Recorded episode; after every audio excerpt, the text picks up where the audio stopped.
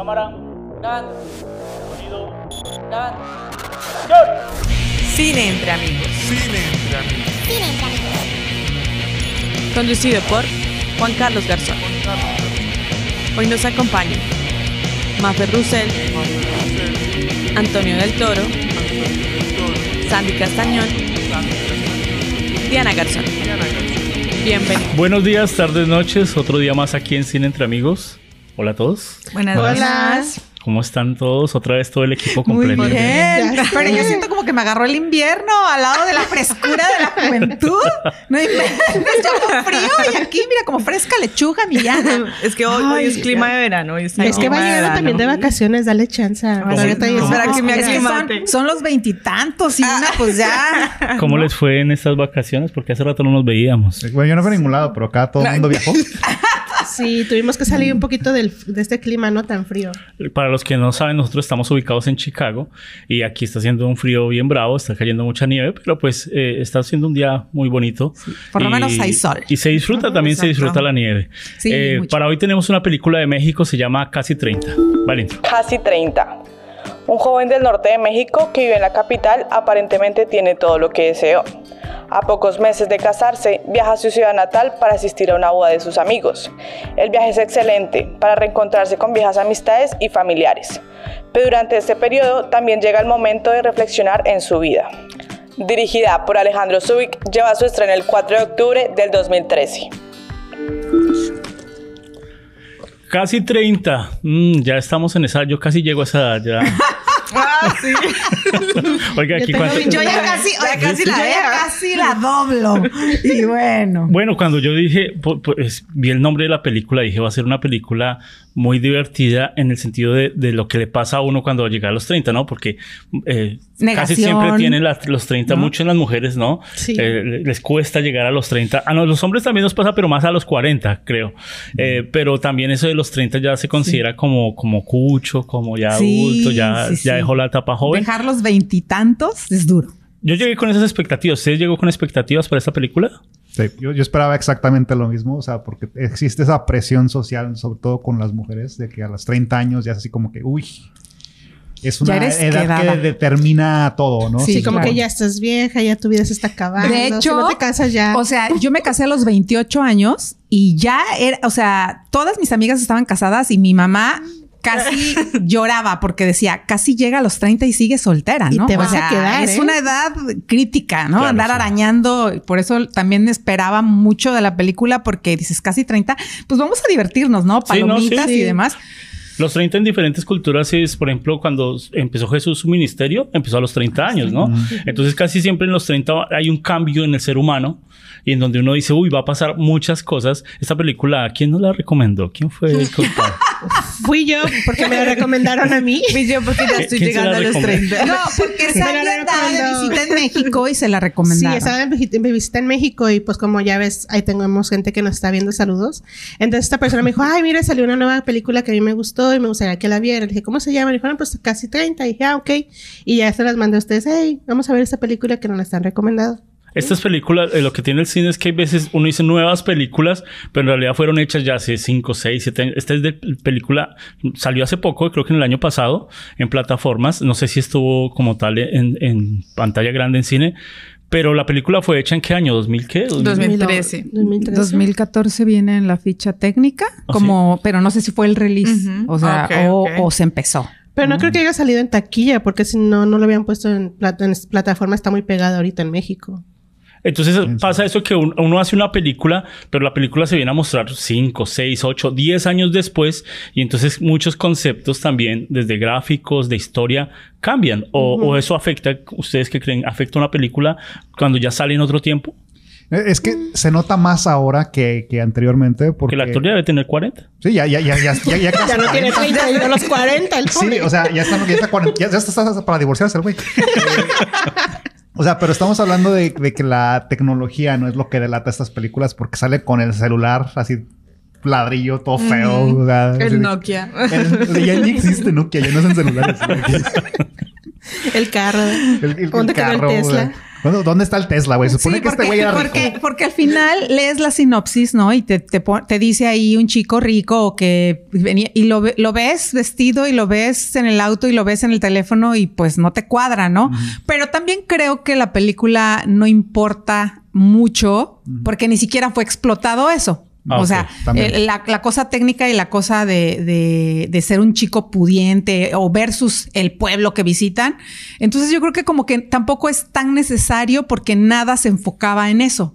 Sin embargo, la vemos y se nos hace vieja. Por, por- visualmente se nos hace una película vieja. Ah, ok. O sea, se les hizo una... No entiendo. Pero se les dio eso película vieja por el, por el formato de la película. ¿Por qué? Por, por lo, por, más bien por lo que usan, ¿no? Y los escenarios. los Los escenarios, este, Muy datado todo. O sea, son cosas que en aquel momento, cuando se grabó, quizás estaba de moda algo. Y ya después pasó de moda y, o sea, delata eso. O sea, es una, es una película que está marcada por el tiempo en el que se grabó. Pero bueno, vamos a tratar de, de ser un poquito co- condescendientes con la película, porque yo sé que aquí, eh, mire, gente va a criticar, aquí véalos, véalos, véalos. Ustedes quieren gente, gente, gente profesional en la crítica, véala. Vea, esos son los propios. Así no sepan, se les inventan, ¿sí o no? Esa Entonces, es mi receta para el éxito. Vamos a, tratar, vamos a tratar de decir las cosas buenas, empecemos con las cosas buenas y después decimos las pequeñas cosas malas, ¿cierto? Entonces, ¿qué cosas buenas le dieron a la película? Sí, sí vale la pena vérsela, es, eh, ¿por qué es interesante de pronto darle la oportunidad a esta película? ¿Por qué nosotros le dimos la oportunidad a esta película, Sandy? ¿Por qué? A mí porque me la recomendaron. Dos, déjame decirle por qué. Porque pusieron a Isa González como si fuera la, la protagonista de, de esa película. Y tú sabes que ahorita Isa González está muy pegada, especialmente en México, porque es una chava mexicana y está, la está rompiendo en Hollywood. Entonces siento que esta película se está vendiendo por eso. O sea, ¿vale la pena por los actores verla? Ah, No. no, la verdad. Yo estoy tratando de defenderla. Mire, el señor director, ya, yo lo estoy tratando de defender. ¿Por qué? No, es que no sé, siento como que son muy act- son actores de novelas, estuvo como muy este fue como yo- ah, para mí fue como si estuviera viendo un drama de una telenovela. Y estamos diciendo lo bueno. ¿Vale la pena con los, por los actores, Maffer? ¿Usted que es actriz? eh, Ojo con ese los silencio contactos. incómodo. sí. Maffer. Se guarda sus palabras. Sí, me, me voy a reservar porque me- hay que ser justos en cuanto al contexto, ¿no? Yo traté de terminarla de ver pensando que, bueno, pues fue en el 2014, porque este chico Manuel Balbi no se me hace malo, en realidad. A mí me parece que tiene muchas cosas buenas ese actor. De Eisa González y pienso en el pasado, no sé cómo esté ahora porque no he visto ninguno de sus trabajos recientes, pero en sus comienzos pues no era más que una niña media bonita ahí tratando de figurar.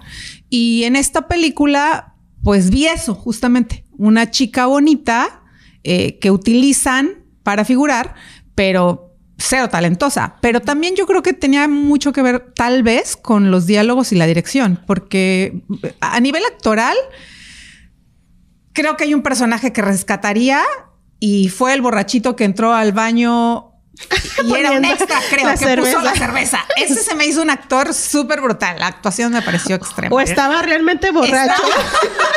El talento de poder balancear una cerveza llena Ajá. en la división del, del, del baño. Sí, sí. Pero además ese me, me pareció muy natural, no estuvo sobreactuado, me pareció el, pero creo que fue el único.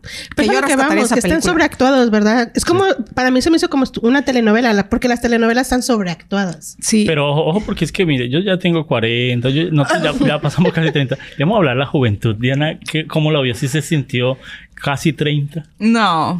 O sea, yo estoy tratando de buscar como cosas buenas que me gustaron de la película y realmente nada. O sea, como que, como que nomás con el nombre de la película a ti te están diciendo te queremos mostrar como esa transición que siente el ser humano al, al el cambio de edades. Y la película no muestra eso, muestra algo totalmente distinto. Al comienzo empieza una historia y termina en otra cosa. Entonces es como, ¿por qué perdí mi tiempo viendo esto? O sea, y cuando me pasó igual que Sandy, veo la portada y yo digo, esto se parece a una portada de una novela que dieron por allá en Colombia que se llama como El Viajero. Y dije, debe ser algo así, tipo novela mexicana. Pero no, realmente estoy intentando sacar lo bueno de esa película, pero es que en trama, en producción, tal vez diría que la única escena que logró atraparme fue cuando el protagonista sale corriendo llorando y es como que ahí logra hacer un poquito de esa dram- dramatización que quieren mostrar, pero pues tampoco es la super escena. Pero ve- vemos que esta película es o sea, el el primer, el primer obstáculo que yo tuve para poder entender un poco más esta película es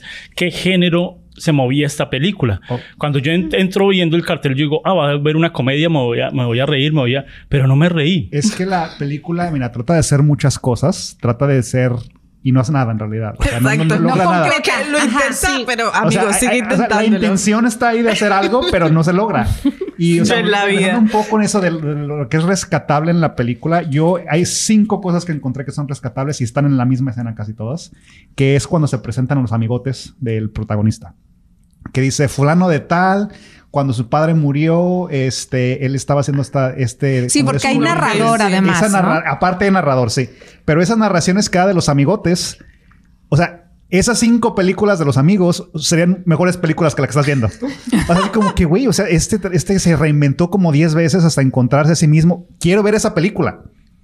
O sea, y luego la- el papá que hay- hay- del protagonista cuando está en la cantina, ahí con Ah, él, sí, ahí sí, que está sí, pisoteando to- a todos Ajá. los presidentes de México, así como sí, pero que Está además buena. Echeverría, Echeverría, Sí, ¿no? o sea, de la como, edad. Quiero ver esa película, quiero ver la película del viejito. Claro. O sea, es mucho más interesante todos los personajes secundarios, esos 15 segundos que les dan para, para establecerlos como personajes, son más interesantes que toda la película. Pero por eso voy a que, a que yo no sabía qué género, porque entraba un poquito en la comedia, los chistes eran muy, muy malos, o sea, eran Sí. como, como chistes actuados y como esos sketches que uno hace para TikTok, para eso, donde él está así eh, or- eh, ah, durmiendo y, ay, se levanta y se echa la bendición. Sí, malísimo. Ese- eso es un chiste que ya lo hemos visto en muchos, muchos la- lados de, de- de programas de comedia.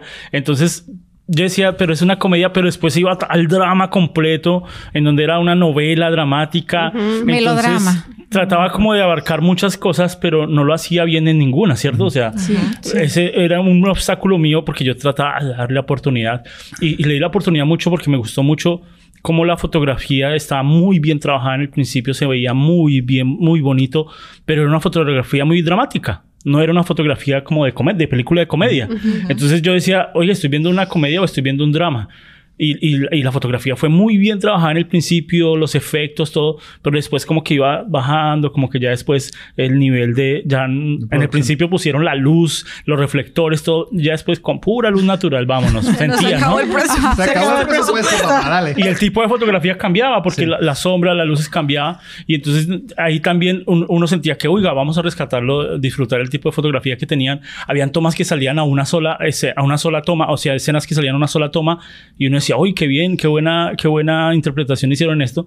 Pero la siguiente o el punchline de, ese, de, esa, de esa situación de- destruía todo. Entonces, me gustó mucho cuando estaban ahí hablando y, y- y decía, y decía, no, tienes que escribir. Y, y ella estaba en, en- en la casa de él, ¿no? Y él empezó a ver televisión y automáticamente ya el televisor le empezó a hablar a él.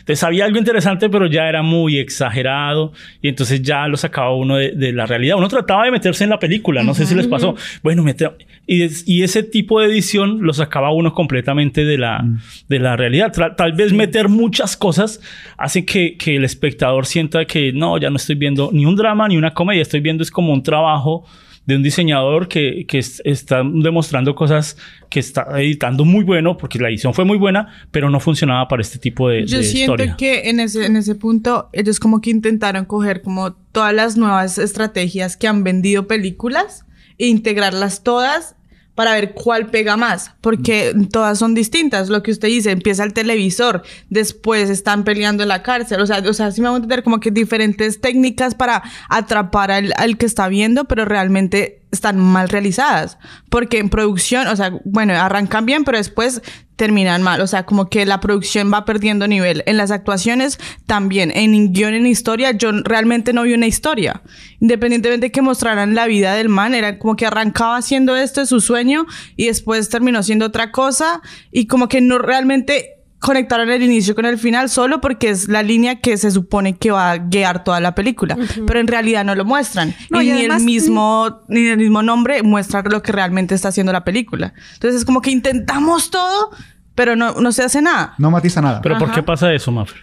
Yo, yo creo que el, el problema tiene que, mucho que ver con la falta de claridad de la estructura de lo que queremos contar. En segundo, por ejemplo, el guion, que, que, que no llevaba una, por ejemplo, es inconsistente. De repente es una comedia y estamos preparados para ver algo ligero. Sabemos que no vamos a ver los actores del Oscar y sabemos, pues, pero que vamos a pasar un buen momento. Tristemente no sucede, porque en las primeras escenas no te sacan ni una risa, no importa el diálogo, el diálogo pésimo, Seco. tratando de hacer reír, pero eran diálogos increíbles. La conexión entre los actores, No primero había. lo que yo dije, uno de 30 con una de 18, wow, suena explosivo, ¿no? O sea, de repente dices, va a ser una Suena criminal, de hecho. Sí, eso, es- suena eso es criminal. ilegal aquí. De hecho, ajá, De y hecho, eso es estaba- la traté, de, la- traté de sentar a mi hijo a verla y mi hijo se paró a los 10 minutos. Ojo, y porque dijo- mi esposa. porque, porque justo eh, mi hijo dijo, la chava tendría mi- casi mi edad, él tiene 17.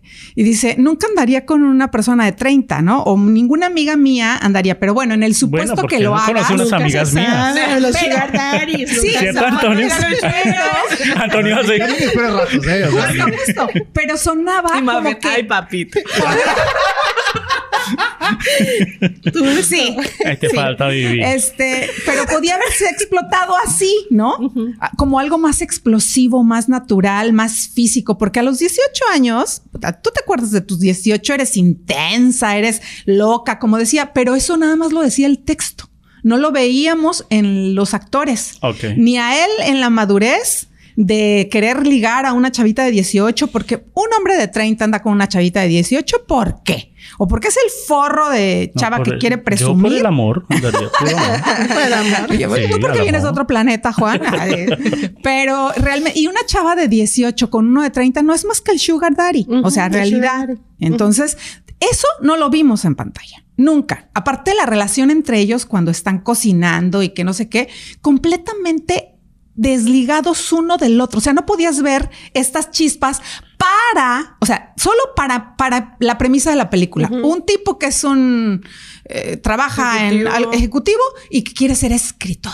Entonces, ya nada más la premisa, imagínate qué impulso necesitas para dejar toda esa carrera ejecutiva este, y volverte escritor. Pero él ya lo contempla desde que la niña se lo dice y lo vemos en tres escenas como que, o sea, no, o sea, sus demasiado, rojos. ajá, demasiado marcado un guion que no te deja crecer esos personajes, que no te deja desarrollar la premisa, que no te dice nada. El que cuente las historias, como bien lo dices, era interesante, ¿no? Ver estas familias disfuncionales de todos los amigos, pero sí, eran más interesantes las vidas disfuncionales de esos amigos que nada más vimos en una escena de cada uno. De tres que- minutos. de tres, ajá, que la de él, que es toda la película, ¿no? Es- de repente es esos, esas, y, y aparte se nota como el director o el, el escritor del guion nos tiene que mostrar a través de un diálogo cómo es el amigo, porque no va a haber tiempo de desarrollar el personaje. Entonces nos tienen que decir cómo están desadaptados todos. En diálogo. Y eso en, en una película, no es que no, no sea necesario, pero vamos, hab- había tantos elementos que te distraían de, de la, de lo que pudo haber sido tal vez una buena historia. Yo ¿no? pensé- yo No matiza nada, en realidad. El Sí. problema con la película es que no matiza nada. No lo- aterriza nada. tampoco. O sea, comienza muchas hebras de, de- de diálogo, comienza muchas hebras del desarrollo de la, de la trama, pero en realidad nada pega. y nunca esos nudos son suficientes para detonar lo que pasa después. Incluso esta escena que dices que vemos al personaje, que es tal vez la única escena donde vemos al protagonista corriendo, como que angustiado, sí es, te traspasa la- esa, esa sensación de Como qué que pasó. sí ¿no? logras sentir el, Ajá. ¿Qué pasó? Pero esa es, esa es la reflexión que lo hace a él dejar su trabajo. El que el amigo se murió y dice, voy a terminar con, con el sueño de mi amigo. Voy a hacer el sueño de mi amigo. Ya ni siquiera era el de él, ¿no? O Sí, sea, entonces de repente todas las inconsistencias están en un guion. Ujú. Entonces, bueno, el guion, el guion lo lee el director y el director necesitaría ajustar. Ponle tú que no tengas el mejor guion del mundo, pero si eres director, sabes dónde empieza tu personaje y cómo termina. Y de repente todo este arco dramático se vuelve que no se sostiene, pues no se sostiene, no lo sostiene la película, no lo sostiene las actuaciones, no lo sostienen los diálogos, no lo sostiene. Y pues tristemente tenemos una película, o sea, me atragué un bote de palomitas y quería ya que se acabe, que Yo se creo acabe, que se acabe. Eh, Nosotros decíamos, ¿por qué Sandy? ¿Por qué? No, Sí. mentiras. Ay, Pero no. es una película de un millón de dólares, más de un millón de dólares. Sí, lo increíble. Porque, o sea, ¿Dónde hubiéramos se hecho algo mejor con el teléfono. Pero hubieron locaciones muy interesantes, hubieron efectos muy interesantes. O sea, hubieron cosas que, que uno decía, esta película va para, va para algo bueno, pero se, se quedaba. Por, por ejemplo, int- intentar mostrar ese, ese balance entre una persona de 30 y una de 18 y como ella decía, ah, yo tengo un, ¿cómo le decía? Un amigo free, ¿cómo Un le free. Un free. Pues claro, yo, yo, yo también decía que es eso, ¿sí? No, solo nos damos piquitos, ¿sí? Entonces, uno en otros tiempos se llamaba amigobio o algo así, ¿sí? Amigo, obvio, sí, Entonces, eh, uno decía, bueno, va a empezar algo interesante de, de, de esas dos. de ese- no, y la hecho ya se acabó. Nada. Sí, ya, Sí, se acabó. no hay nada. Entonces ahí quedamos como que, ay, si hubiera pues, mostrado eso. Esa es una mejor película también. O sea, en los Sí, cinco claro. minutos que aparece, ¿cómo se llama la, la actriz? Eiza González. O sea, en, en- en esos cinco minutos que aparece en toda la película, que se divide en dos y en tres, o sea, ahí hay otra película. O sea, esta película es como que varias ideas de varias películas que no matizan ninguna. y muestran muchos personajes, pero no se desarrollan. espacios. Entonces les presento a mi amigo, él es Edward, no sé qué. La y casa de él acá. no sé qué tal. Entonces lo presentan un poquito, pero ya hasta ahí quedó, ¿no? Que la Entonces no hubo un desarrollo de todos No, esos y personajes aparte, que hubo. imagínate que tener que entender al personaje por el narrador. O sea, porque todo lo terminamos lo entendiendo cuente. por el narrador. Sí. O sea, e- este, este narrador que empieza, pero que tampoco hace sentido, si te das cuenta, tal vez no lo hubiéramos necesitado si la película se hubiera contado de otra manera, ¿no? A lo mejor hasta más creativa. Es que mira, yo regresando un poco a lo que mencionó antes Juan del tipo de categoría de esta película, que es, yo pienso que sí tiene su propia categoría. No sé qué nombre se le dé apropiadamente, pero he visto varias películas mexicanas que pretenden ser comedias como esta. Y esto, o sea, yo, pienso que un, un buen nombre que me parece para este tipo de género debería ser algo así como que los ricos, no, los juniors también lloran. Ese es el tipo de película que es porque tienes una película al otro extremo de la típica película mexicana donde es gente morena sufriendo. Esta es gente blanca que no tiene absolutamente nada en su vida. Es una vida plana, aburrida, sin sentido. Y están en su crisis que se inventaron a sí mismos en realidad. Porque e- e- este güey tiene una vida súper privilegiada y está así como que en crisis de la nada. O sea, tiene una vida a toda madre. Se la pasa viajando, tiene un- un- un- una posición económica envidiable y no hace nada con eso. O sea, no, no, no logra nada, no, no, no matiza nada el personaje. O sea, el problema con la película es el protagonista. Es el personaje más plano en toda la película y todo el tiempo con su sueño de ser escritor. ¿En algún momento vieron a este güey leyendo un libro? Sí, Sí. nunca. No, y tiene lo peor. en su casa. Espérate. sí. Y lo peor es que dice, ¿no? Cuando dijo él, voy a dedicarme a escribir y aterriza y dije, ya sé, y él escribió esta película, puta, regrésate a trabajar de ejecutivo, güey, porque no la vas a hacer. Porque le pone, ¿no? Al final ya ves el texto casi 30 y dije, O sea, él escribió Oye, esta película. Y viste, No, pues te no, diste pero cuenta, es- el primer libro que ves en toda la película es en, la- en donde cierra, donde te- termina, y aparte el libreto, ni de tarugada. ese libreto era de ese grosor. O sea, un libreto. ¿Cuándo has visto un libreto de una película de dos horas que está así de grueso? A lo mucho son 40 páginas, 45. Y es una cosa de este pelo, o sea, parece la Biblia, así como que no. Sí, no, o sea, muy... eh, sí, yo entiendo que, que, que- Yo creo que es un problema de estructura. pero en- entiendo que quisieron hacer todo, porque además en unos lugares la ponen como comedia romántica. Y tú sabes que para que sea comedia romántica en ese género, pues necesitas a esta pareja disfuncional que pasan a, la- a lo largo de todas las travesías hasta que quedan juntas y por eso es una comedia romántica. Entonces esta de comedia romántica, pues eh, no, ¿no? Eh, Eh, porque además, y lo que quisieron hacer como para que pareciera es ponerle a la misma actriz de 18 años al final, para que haya el reencuentro y ya tú sugieres que, ah, pues se quedó con ella. Pero en realidad ya no era ni la relación que tenían porque no nos importó. Fueron cinco minutos en la entrada de relación. O sea, que nos valió un cacahuate. Que el sueño de ser escritor, como bien lo dices, nunca vimos eh, que Un cogiera un libro, un desarrollo de esta intensidad de escribir. Además, que es demasiado cliché que, que al otro día está escribiendo en una máquina de escribir, ¿no? O sea, Ah, eh, que- es como, ay, Dios mío, esa imagen de, entonces pasé escribiendo toda la noche y le ponen, ¿no? Toda esta, esta cosa de Sí, muy el cliché, sueño, muy, muy Oye, cliché. muy cliché. todos los momentos que tiene que lo ves que está en un avión, que está de viaje. Así como que, güey, ¿por qué no escribes en esos momentos? O sea, Ah, tienes. claro. Estás en, estás en, en un momento, creo que a dónde fue, a Dubái, algún lugar así súper Sí. lejano. Iba a otras partes de América Latina, así como que, güey, esos son vuelos mínimo de seis horas. Sí, ¿qué lees? O sea, película, esta libro. película se hubiera quitado muchas cosas, de pronto hubiera funcionado, ¿no? Limpiarle eh, tantos personajes, limpiarle tantas situaciones y enfocarse en una situación más concreta de la relación entre dos o tres personas, un triángulo amoroso, y, y- funcionaba de pronto. Te podría ser más cliché todavía, pero eh, era más limpia, era más agradable y, y, pues, y además con situaciones como más cotidianas, ¿no? Porque Sí. tan, tan solo, por ejemplo, como lo dices, el triángulo amoroso, tienes a una chica de 18 y una mujer de 30, de tu edad, ¿no? Y son dos compromisos y tu, tra- y tu incertidumbre sobre ser actor, sobre ser escritor. escritor. Es- esa es la- esa es la- esa es la- Proyectando un poco, pero... Este, él tratando de ser escritor. Y ya tienes, o sea, una película más interesante con, con polos opuestos y una decisión que el, que el protagonista tendría que hacer, ¿no?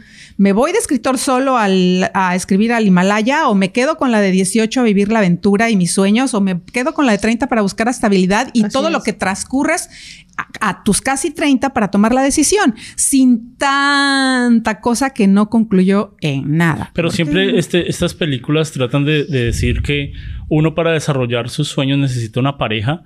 Entonces, si no es la pareja como tal, no, o sea, nunca puede solo. Siempre decir, eh, porque es muy novela, eso es muy novela, de que, oiga, yo quiero ser escritor, entonces tengo que encontrar una persona que apoye mi sueño Ay, para poder sí. ser escritor. Y eso me parece Como un poco. así, sí, un poco No, Sí. tonto. Y un eso poco- como que ignora también un poco de la realidad, porque si ves al menos los escritores de América Latina, casi todos, bueno, de todas se suicidaron. Empezando mal, ¿no? Desde ahí.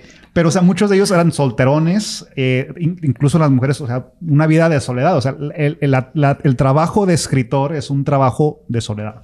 O sea, es una de esas pocas Pero tareas. noté algo, noté algo fuerte. El No, Guan- es que eso, eso- eso lo hace solo. O sea, eh, Perdóneme, El pero es que justificando. Aquí, mi querido Antonio del Toro, máster en literatura, No, todavía no, sabemos que él no. escribe, que él no. no. tenemos un Me buenazo sobre las letras. Sí, sí, sí, sí, pero no, Pero te está estás ahí, contando, ya sí, está contando lo suyo. todavía no. No, pero a lo que voy, o sea, ese es un tra- o sea, se ve que la persona que está detrás de este libreto, o sea, en su vida ha leído un mendigo libro, o sea, porque el trabajo de la escritura es así, es un trabajo de soledad, es un trabajo de, de introspección. Y lo que vemos en el protagonista, este güey nunca se mira a sí mismo, no, no, no, no se analiza a sí mismo. Sí, no. O sea, nomás va, eh, pues, a donde lo lleva el viento, ¿no? O sea, no, no, Pero entonces él tiene una pareja de 18 años, acaba y aquí muestran ya el otro balance. Se levanta una muchacha ya de su edad, ¿cierto? y, y ya de una vez para el matrimonio, ¿no? Y esta muchacha, esta muchacha ya señora, ya eh, cambia completamente cuando le proponen que se va a casar. Sí. Así son todas las Ay, Con eso sí me identifiqué. Se eso, vuelve eso sí pasa. controladora. incómodo. Así de que, ah, ya tenemos depa, ya soy otra. Pero fue, pero fue así, ¿no? O sea, era muy, ¿Es muy así? drástico. Se hubieran No te- esperado hasta la Sí. boda, Sí, chingados. no, no, no te ha pasado, es drástico. Pero o es que ni sí. eso a él le provoca catarsis en su vida. O sea, ni ese cambio le provoca, oiga, Claro. tengo que cambiar algo. Él sigue igual. Entonces, como tienes la opción, la mejor opción para salvar la película. Ahí, Sí. claro, sí. Algo hazlo. Y, Y no lo hace. huir. Sigue igual. Así como, ah, ok. Es como, parce, piense. Sí, y lo que pasa es que se prefiere huir e irse a, No, contar otras Ni huir, historias. la esposa lo quiera, manda. pues, ándale. O sea, no tiene los calzones de huir. De Pues sí. decir, me voy con mis amigotes a ponerme. no. Pero entonces todos eran malos menos él. Todos tenían la culpa, eh, la mujer de 18 años, ay, no, esta no es la otra que se quería casar. ¿Cuántos años tenía ella ya? ¿30 y algo? 30. Pues Entonces, entonces también era mala porque se preocupaba por su matrimonio, porque se- era pues una típica mujer. Entonces era malo también, lo mostraban como que eso- ese tipo de mujeres también es malo. Y él, él era el bueno, ¿no? Es, es que es el problema con la película. El, el protagonista no tiene ningún tipo de introspección. O sea, nunca se analiza a sí mismo. Toda la culpa de los demás. Yo no hago nada malo. la- el problema es la sociedad, no yo. Sentí un poquito machista esta película. Eh, ¿De qué zona machista. eran ellos? Ellos cuando viajaron a México, ¿qué- ¿de qué zona? O sea, cuando viajaron a... Fue a Sonora. Sonora. A Sonora. De Sonora. ¿Y así son? ¿Cómo son los de Sonora? Yo no, no, yo no, no sé me, cómo me, me acribilla, no lo voy a hacer al revés. No, no, no. Es que estaba haciendo un acento burlándome de la gente de Sonora y, y ya quieren que lo haga, pero no luego me acribillan. No, pero en Sonora eh, eh, sí hacen así las fiestas, sí hacen así. Es muy de. Y, y yo creo que una de, de todos los chistes que fueron malísimos y que fueron completamente clichés, hay uno que me pareció que. Que, que sí me reí, que fue como el divertido, pero no. Y también era un chiste simplón, pero es cuando le pregunta: ¿Conoces a Bárbara Mori? Y que él no le contesta en el teléfono y llega afuera, están, se reúnen los cuatro, se ven. Esa creo que fue la, la escena más real y luego le vuelve a preguntar. ¿Y por, por qué me preguntaste de Bárbara? Pues si la conoces, la actriz está buenísima. Y dijo, no, ¿por qué no? Si tú vives en México y ella también, ¿no? Y cuando dice, bueno, es que somos 25 millones de, habi- de habitantes. habitantes.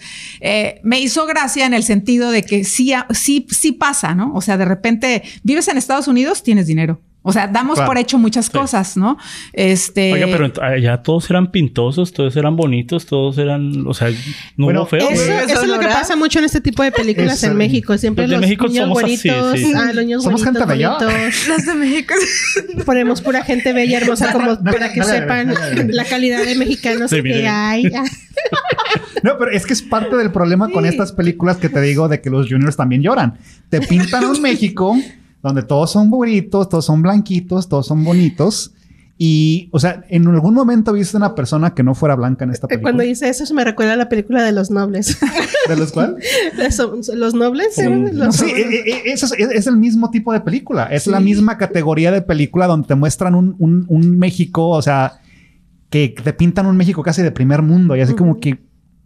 ¿Dónde están los asaltos, güey? ¿Sabes? Es- pero, pero, y es, y es triste porque, porque finalmente es lo que consume nuestra, nuestra comunidad, ¿no? O sea, esas películas existen porque esas películas consumen. eh, y, y es triste porque solo habla justamente de niños con rasgos, este, Niños de- bien. niños con rasgos españoles, diría yo, ¿no? Y que son los menos en nuestro país, eh, que son blancos y que pertenecen a esta comunidad de, de- de cine, o por lo menos en este tiempo, creo que ahora hay mucho más apertura, pero estamos viendo que esta película fue grabada ya Ujú. algún tiempo Sí. atrás, pero sí manti- mantiene mucho este tipo de chicos. eh, tipo juniors o fresas eh, de, de comunidades que no son la mayoría. No, no, no, no es Pero representativo. No es país. representativo y, y tristemente todas retratan igual, porque no importa, si se van al exterior a grabar, graban a este tipo de círculos sociales donde no es toda la comunidad y si graban en México, pues Condesa, ¿va? Como la de Leona, por ejemplo, ¿no? Que, que este- estas comunidades privilegiadas de cierta manera que no nos muestran nada del país, porque yo incluso cuando le- mi hijo me dijo, es mexicana, no, gracias.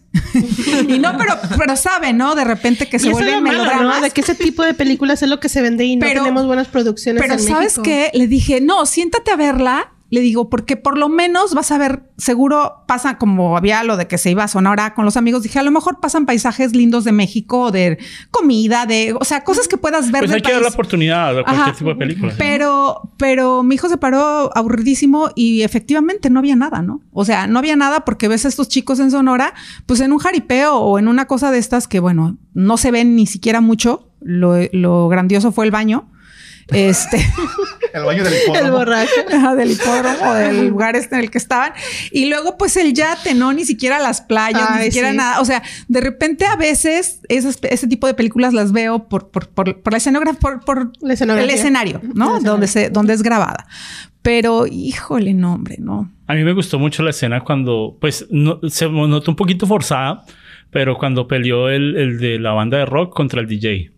Entonces, Oh. ah, que tú no eres músico y qué tal. Y, eh, me parece un poquito Yo interesante, te pero también se ha, se ha visto, se ha visto en sketch, se ha visto en, en chistes flojos, se ha visto mucho ese tipo de, de comedia. Entonces, Lo que pasa es que justamente, eh, aún, pero te voy a decir por qué fue interesante esa escena, porque creo que el actor estaba muy bien. O sea, el actor de es el rockero. es como estrella de rock. Ajá, como estrella de rock, estaba muy bien, aunque es trillado todo el discurso que se echó. O sea, trillado en el sentido que es el cliché. Yo soy Sí, sí. músico, necesito, este, no, ya sabes, eh, horas, días, intensidad encima de todas las drogas, ¿no? Para crear, componer una canción y vienes tú, ¿no? Y 30 segundos. Es, es cliché. Todo el discurso que se echó es cliché, pero el chavo, o sea, por lo menos este, este personaje estaba bien delineado, ¿no? sí, es que te digo, lo- lo- los amigotes hubieran hecho individualmente mejores películas de, de- de esto. O sea, el problema aquí es el protagonista plano, sin identidad. Ojo, hermano, que yo conozco a la... No, Eh, no es cierto. no, pero es verdad. O sea, es que el, el personaje, o sea, ¿cuál, cuál, es, ¿cuál es la gran tragedia de este güey? Pero ahí. Le- su- su- su- su novia le quiso tirar sus tenis apestosos. Sí. Eso, Pero ni eso, o sea, es que nada. Tiene O sea- muchas líneas para decir, oiga, explote, le creo la crisis y le creo porque quiere ser escritor, pero no lo hace. O sea- la única Pero, ah, reacción es, o sea, es que es un infantiloide. Pero ¿sabes qué? Ahí yo me preguntaría, ¿de verdad eh, fue problema del actor, del director o del guion? Porque... Todos los mencionados. Pues es que, Los que- que comparación, qué comparación a alguien que como Patterson, ¿se acuerdan de la película que hablamos? Sí. Que quiere ser, escri- que es, quiere ser escritor o es escritor, pero él dice que no. Ah. Y este que dice que quiere ser escritor y no, no- en toda la película de Patterson vimos lo que escribía esta persona. Claro. Y nosotros al ver esta película decíamos, él es escritor. Ni siquiera. Pero en este, en este, en esta película de casi 30, que él quiere ser escritor, no vimos como tal una escritura o algo que uno dijera, que uy, qué bueno, no. ¿cierto? Entonces Nada. eso hubiera ayudado a que, oiga, si él es escritor, defiéndalo. Uno como, como artista dice, sí, él, él escribe bien, no, pues este man no escribe bien. No escribe. No, y, y donde al final puso que él había escrito el guion, peor. O sea, hubieran puesto ahí, ¿no? El Quijote de la Mancha, versión 2. Este, pero no, le pone Casi casi, 30. 32. Entonces, Ay, casi pa- 32, para terminar, vamos a calificar la película y Ay, si la recomiendan o no, le califiquemos, no. la califiquemos. Califiquemos. Vamos a ver, empieza Sandy, que fue la que nos la recomendó. No, yo no la recomendé o la recomendó una amiga de La México. recomendó una amiga. de- Amiga de México, Por favor. suscríbete al canal y ve mejores películas, por favor. Sandy, ¿cuánto le das a Ay, no digas eso porque Por ya no, ya no nos van a mandar recomendaciones. No, no, ¿eh? pero recomiendo. ¿Cuánto le das, Sandy? Dale, dale, dale, dale, dale. Mm, le voy a dar un 6. Un 6, ok. Pues- ¿Por qué le das 6? Porque sale Isa González. Porque me la recomendaron. Recomendar. Diana, ¿cuánto le Porque quiero copiar mi No, amistad con mi yo la amiga. película le di un cero. Tú muy bien. Un cero, un cero total. Porque tiene muchos cojos y, o sea, siento que una producción para realizar una película siempre van agarraditos de todo, de guion, de producción, de actuación. Entonces, si tú tienes un guion que realmente no está funcionando, al momento de grabar o al ensayar los actores no van a sentir que realmente está funcionando la película. Entonces van a empezar a cojos, cojos, cojos y van a salir producciones así. Pero Entonces- esta película tiene su, su gente. O sea, hay películas para todo. Y yo sé que Yo mucha que gente le va a gustar ese tipo de Chavitos de, películas. secundaria y esa onda, creo que es lo que, lo que están comprando más. ¿Sí? Sí. ¿Cuánto le da Maffer? Tin, tin, tin, tin, tin. Yo le voy a dar un 1.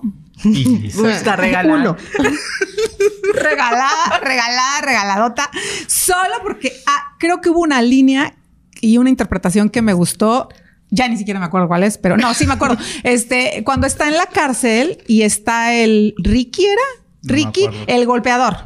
Sí, sí. Sí, Oh, el rey. El rey. El rey, El el rey, rey. el rey, sí. El rey está discutiendo y de repente alguien dice, sí, porque sabes no sé qué. Y dijo, él voltea con cara de, sí, lo vi en una revista, lo leí en una revista.